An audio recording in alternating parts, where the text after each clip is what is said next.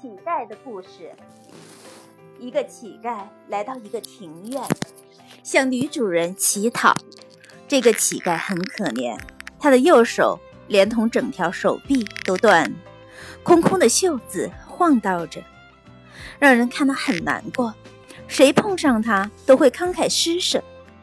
可是，女主人毫不客气地指着门前一堆砖，对乞丐说：“你帮我把这堆砖搬到屋后去吧。”乞丐生气地说：“我只有一只手，你还忍心叫我搬砖？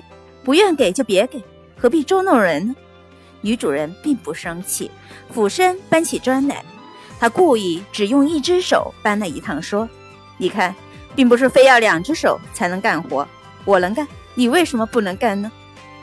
乞丐怔住了，他用异样的目光看着女主人，突出的喉结像一枚橄榄，上下滑动了两下。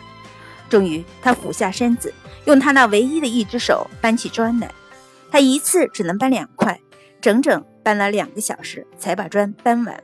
他累得气喘如牛，脸上有很多灰尘，几缕乱发也被汗水濡湿了，贴在额头上。女主人递给乞丐一条雪白的毛巾，乞丐接过去，很仔细地把脸和脖子擦了一遍，白毛巾变成了黑毛巾。女主人又递给乞丐二十元钱，乞丐接过钱，很感激地说：“谢谢你。”乞丐活在自己设定的圈子里，他以为自己只有接受施舍的能力，却忘了，只有付出才有收获。